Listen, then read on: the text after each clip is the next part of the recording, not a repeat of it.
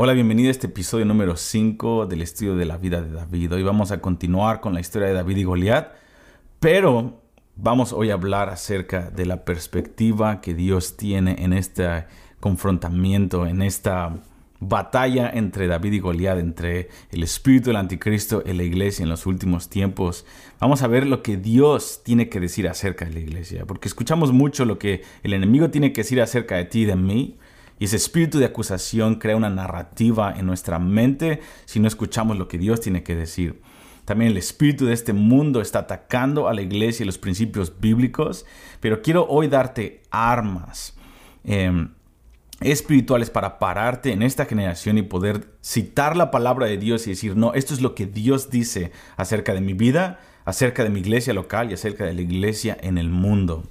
Y a medida que nos acercamos al regreso del Señor, vamos a necesitar más de este espíritu de profecía para poder pararnos en la verdad, más que una opinión, pararnos en la verdad de la Escritura.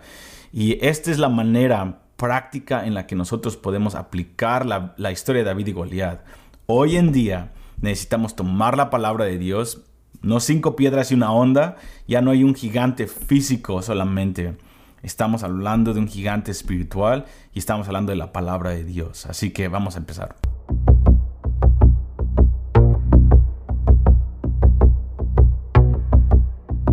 ¿Qué es lo que el Señor Jesús, el Padre, el Hijo y el Espíritu Santo tienen que decir acerca de la iglesia?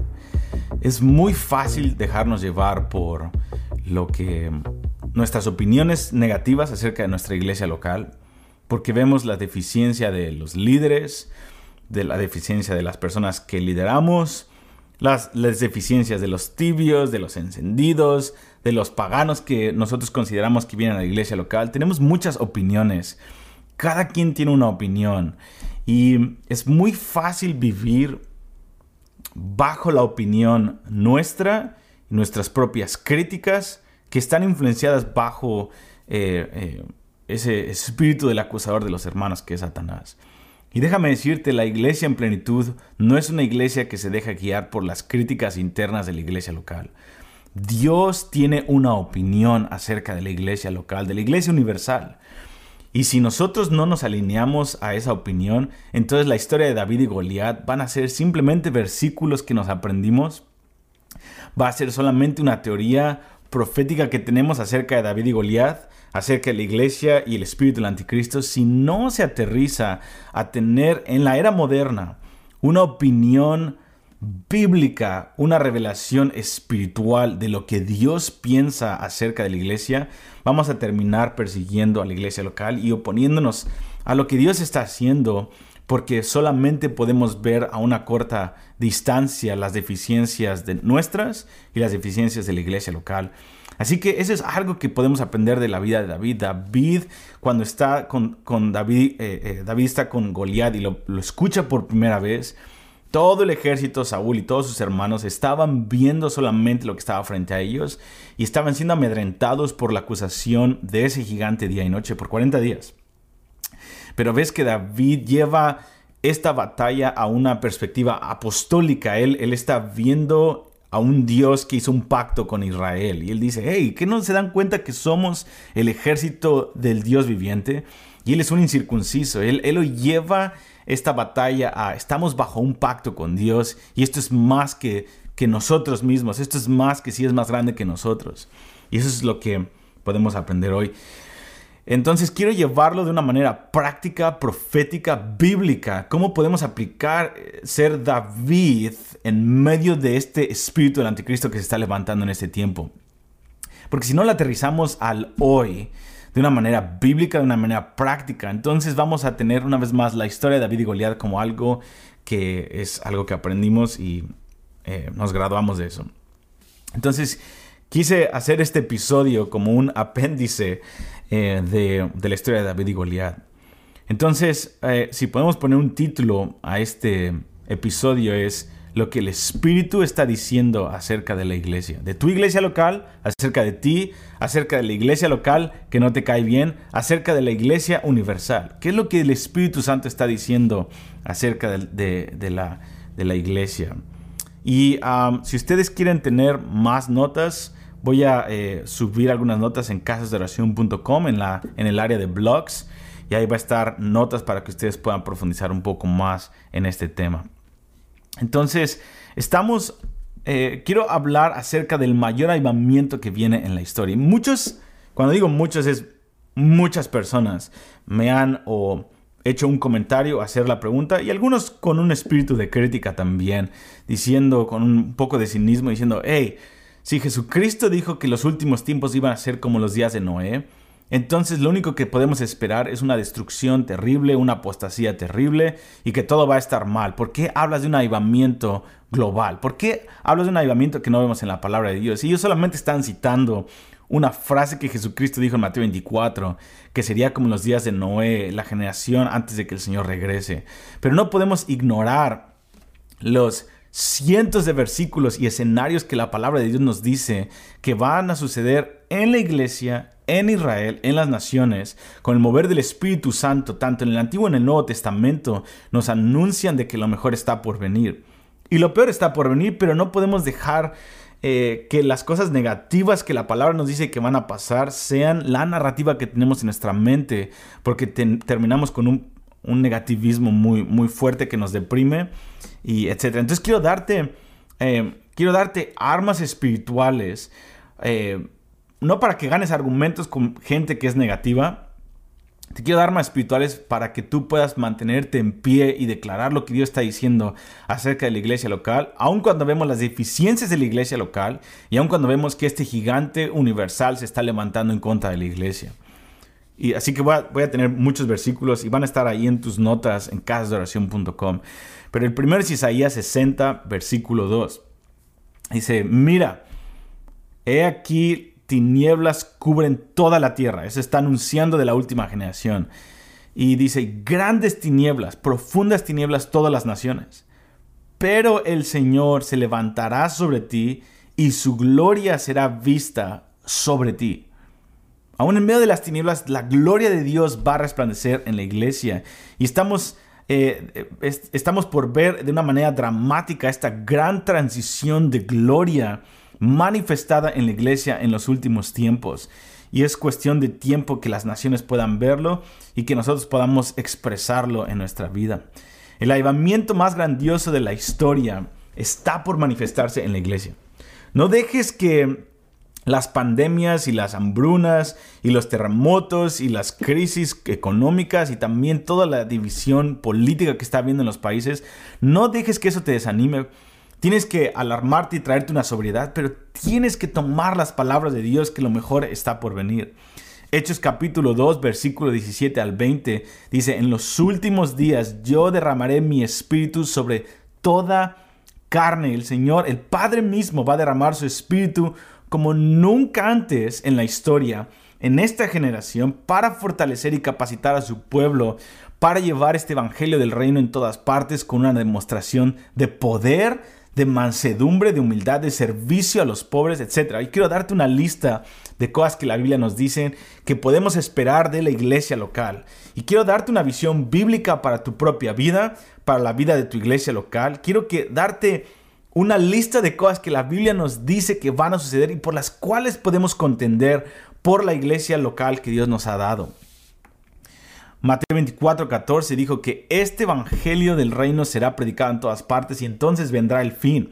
Tenemos la esperanza de que la iglesia va a ser activada en el mundo misionero con un espíritu de servicio para traer obras de justicia en las naciones en la última generación. Pero también podemos ver que hay una crisis teológica que está emergiendo en las naciones y esto va a dejar perplejos a muchos que no van a ser capaces perdón, de digerir el engaño que está por venir. Y eso lo podemos ver en 1 de Timoteo 4, 1 al 2. Dice, el, ahora el Espíritu Santo, Pablo decía, de una manera explícita, dice que en los últimos tiempos muchos se apartarán de la fe, dando oído a espíritus y doctrinas de demonios, hablando hipocresía, etcétera, etcétera. Y continúa todo el capítulo 4 de 1 de Timoteo. Ah, es tremendo, pero eh, las escrituras nos dicen que va a haber mucha apostasía, mucho engaño y que van a haber muchos dentro de la iglesia que no van a tener el discernimiento ni la capacidad para escuchar la voz de Dios porque no cultivaron su intimidad con el Señor. Pero aún, aún, así, la Biblia nos dice y las escrituras mismas nos anuncian que siempre va a haber un remanente y que va a haber también una gran expresión de gloria y del espíritu de profecía. Porque eh, fíjate este contraste, en los últimos tiempos la Biblia nos dice que va a haber un gran eh, engaño con doctrina de demonios, con demostración engañosa de poder, pero al mismo tiempo Dios nos dice, pero va a haber mis hijos e hijas profetizarán y van a soñar sueños y voy a derramar mi espíritu sobre toda carne. Entonces, ¿cuál de las dos va a pasar? Y la respuesta es ambas. Entonces, otro punto importante, ¿cuál va a ser la expresión del cristianismo en los últimos tiempos? ¿Cuál, ¿Qué es lo que podemos esperar de tu iglesia local, eh, de tu grupo de amigos que están orando, que están ayunando, que estamos tratando de vivir una vida eh, del sermón del monte, tratando de amar a nuestros enemigos, a, nuestros, a nuestras familias, tratar de levantar? Déjame decirte, toda persona cristiano humilde, sincero, con muchas debilidades, altos y bajos, que está buscando a Dios, podemos esperar que el Señor cada vez más va a ir fortaleciéndonos y llenarnos de su Espíritu Santo. Esto es impresionante. bíblicamente, ¿qué podemos esperar que va a ser la expresión del cristianismo en los últimos tiempos? El Espíritu Santo, quiero decirte esto, está edificando una iglesia victoriosa. El Espíritu Santo no está edificando una iglesia perdedora, apóstata, no. Dios mismo, la actividad del Espíritu Santo en todas partes del mundo, está acelerándose para edificar a una iglesia victoriosa que va a caminar en los valores, en las doctrinas, en el poder, en la pureza, en la unidad, en la madurez que vemos en la iglesia del libro de los Hechos, pero aún mucho más porque va a ser un nivel mucho más glorioso y sobre todo a nivel global. Y eso lo podemos ver en Efesios 4.13 y en Efesios 5.27. Efesios 5.27 él está hablando que él va a presentarse, o sea, Dios a sí mismo una iglesia gloriosa. Ok, todo proyecto que Jesús empieza, Él lo termina y lo termina bien. Él mismo está comprometido de presentarse a Él a sí mismo una iglesia victoriosa. Eh, gloriosa, dice en Efesios 5:27, que no va a tener ninguna arruga ni ninguna mancha, sino que va a estar sin ninguna culpa, va a estar completamente llena de la gloria de Dios. Apocalipsis 19:7 vemos que al final de la era, antes de que Jesús regrese, dice que en las bodas del Cordero va a haber un gran gozo en la creación porque su esposa se ha preparado a sí misma. Va a haber una iglesia que va a estar preparada y lista. Lista quiere decir que la hora del Espíritu Santo en ella va a estar completa. ¿Por qué no tener esta visión para nuestra iglesia local? Y tú dices, oye, pero no sabes mi iglesia local, no sabes las deficiencias que tiene mi iglesia local. Déjame decirte, cinco de las siete iglesias, de las muchas iglesias que había en Asia Menor, cinco de las siete que Jesucristo, eh, a las que Jesucristo se dirige en Apocalipsis 2 y 3, una tenía a Jezabel en, su, en medio de ellos, otra tenía fornicarios, en otra tenía gente que estaba en brujería, en otra tenía falsos judíos, falsos hermanos, gente que era ciega, desventurada, pobre, desnuda. Estaba, estamos hablando de gente corrupta dentro de la iglesia local en los tiempos de Juan el apóstol. Y aún así Jesucristo irrumpe en el cielo para hablarles a esas iglesias locales y aún dándoles oportunidades a esa Jezabel que se arrepintiera y le promete eh, unas recompensas eternas increíbles y solamente se vuelve a Él. Eh, si Jesucristo tiene ese tipo de esperanza y ese tipo de alcance y ese tipo de apertura en su corazón para esas iglesias locales en Asia Menor en el primer siglo tan corruptas, ¿cuánto más para nuestra iglesia local? Necesitamos tener una perspectiva bíblica una vez más y no dejarnos llevar por el espíritu de, del anticristo y de Satanás que está buscando acuerdo en nuestros labios para destruir a la iglesia local. La iglesia va a estar lista. Déjame decirte, voy a hablarte para terminar, porque esto va a tener dos partes. Voy a darte, eh, voy a empezar con una lista de cosas que la Biblia nos dice que la iglesia local, la iglesia universal va a tener. Número uno, bueno, no sé cuál, qué número van a ser, pero una de las cosas que vemos en la palabra es que la iglesia local va a estar, o el movimiento de Dios va a estar centrado en la iglesia local. Dios quiere que caminemos en amor, Dios quiere que caminemos juntos. No hay llaneros solitarios, no eres tú y Dios solamente, no, eres tú y el cuerpo de Cristo. pero no me quiero juntar con ellos, es mejor yo y Dios. Y Dios dice, no, quieres caminar en la plenitud de quién soy yo, quieres, realmente estás tocando a Dios, vas a, vas a tener amor por los demás. El que no tiene amor por los demás miembros de la iglesia, eh, quiere decir que no ha tocado a Dios. El amor de Dios no está en él, dice primera de Juan. Si tú no amas a tu hermano y dices que estás en Dios, mientes. Porque Dios es amor, en Él no hay tinieblas. Cuando estamos en una relación con el Señor sana, el fruto de eso es querer amar a una de las personas que son incómodas. Cuando estás un tiempo con el Señor, quieres aún contactar a aquellas personas que no te caen bien y que has tenido conflictos y que te han herido y quieres, quieres amarlas. Porque ese es el Espíritu de Dios en nosotros. Y si no hay ese fruto, yo te, yo te animo a chequear realmente si estás teniendo comunión con Dios real. Porque si no solamente estás teniendo comunión con un Dios que creaste en tu propia imagen, porque el Dios de la, de la Biblia es un Dios que perdona y que nos dice en cuanto esté en todos nosotros, en, en, tus posibilidades, decía Pablo, estén en paz unos con otros, con todos los hombres de hecho. Jesús está edificando una iglesia amada, la cual tiene una función de familia espiritual que camina en amor y en honra en sus miembros unos con otros, aún a los más débiles y aún a los que no, pueden beneficiarnos. Dios quiere que nos honremos y eso podemos verlo en Mateo 16, 18. Dijo, Él dice, yo voy a edificar mi iglesia, dijo Jesús, y las puertas del Hades no van a prevalecer contra ella. Otra característica de la iglesia o de lo que Dios está diciendo acerca de la iglesia en los últimos tiempos. Es una iglesia que va a ser discípulos en las naciones con un espíritu misionero. Y hay mucho que hablar de esto, pero Dios nos mandó a ser discípulos. Y dijo en Mateo 28, 19 al 20, dijo, enseñándoles a observar todas las cosas que yo les he mandado. Y yo voy a estar con ustedes hasta el fin de la era. La presencia de Dios que, Jesucristo nos prometió hasta el fin de los tiempos, la, la, la adhirió al mandamiento de ir y predicar y hacer discípulos. No es lo mismo evangelizar que hacer discípulos. Evangelizar es uno, dos, tres veces ves a un, par de personas y después te vas. Hacer discípulos es tomar los próximos 10 años de tu vida, 20 años de tu vida y educarlos en el Señor, en la palabra, eh, limpiarles sus vestiduras, estar con ellos, llorar con ellos, comer con ellos, darte hacia ellos, aprender de ellos también. El discipulado es un compromiso de largo plazo con una o dos, tres personas. No puedes discipular 50, 100 personas. Puedes predicarle a mil personas, pero discipular son pocos. Y Dios nos dice, yo no estoy por cantidades, yo quiero que disipules a gente. Y cuando vayan y disipulen y les enseñen a observar todas las cosas que yo les he mandado, yo voy a estar con ustedes. Dios nos promete su presencia manifiesta cuando nos damos a la tarea tan difícil de disipular a gente. Una vez más, para mí es más fácil predicar en una conferencia y después irme a mi casa, impactar a mil personas con un mensaje de una hora y después tocar a dos, tres personas una hora, que disipularlas durante 10 años.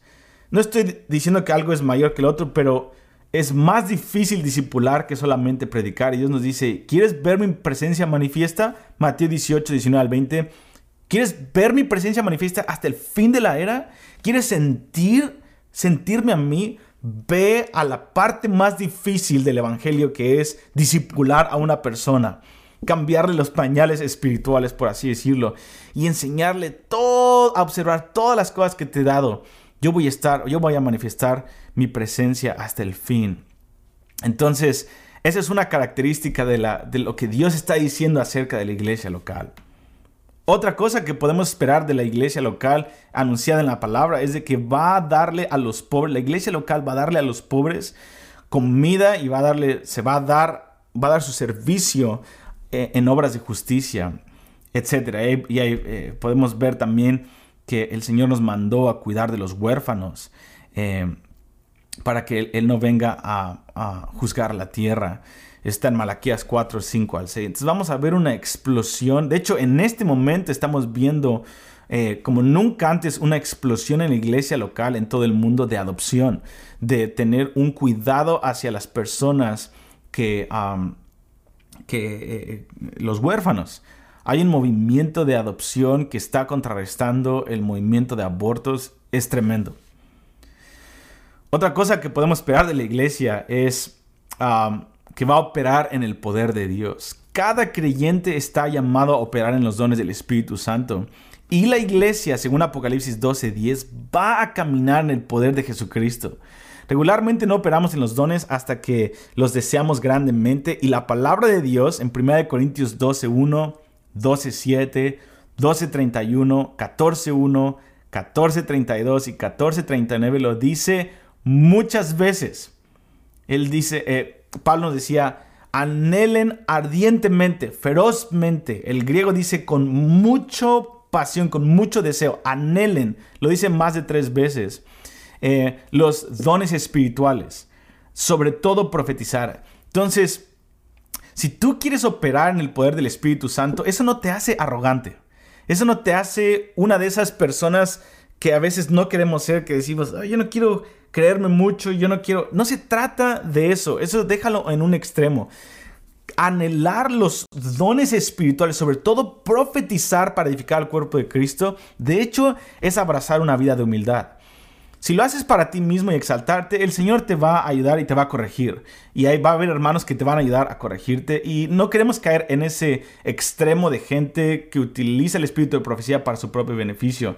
Queremos anhelar profetizar y los dones espirituales para edificar el cuerpo de Cristo. Cuando Dios te da dones, automáticamente te hace un siervo de la iglesia local porque los dones no son para beneficio personal, son para darte al servicio de la iglesia local, para que la iglesia local pueda crecer en la plenitud de lo que Dios nos llamó a hacer. En fin, esta va a ser la primera parte y lo voy a dejar en corto porque quiero que continuemos la próxima semana para hablar, de hecho el 80% vamos a continuar de qué es lo que el Espíritu tiene que decir acerca de la iglesia local y cómo podemos ganar un, ah, eh, un, lenguaje bíblico para poder declarar y poder caminar y poder formar nuestras congregaciones con una manera bíblica de, de lo que Dios está diciendo y contrarrestar esas amenazas de este Goliat que se está levantando. Así que oren por nosotros también. Nuestro bebé está por nacer en alguno de estos días. Así que te veo en la próxima semana para continuar con esta segunda parte del episodio número 5. ¿Qué es lo que el Espíritu Santo está diciendo acerca de la iglesia local y cómo podemos levantarnos como Davides en este tiempo para declarar lo que Dios declara en contra de las acusaciones de Dios y de su iglesia local? Dios te bendiga y nos vemos en el próximo episodio.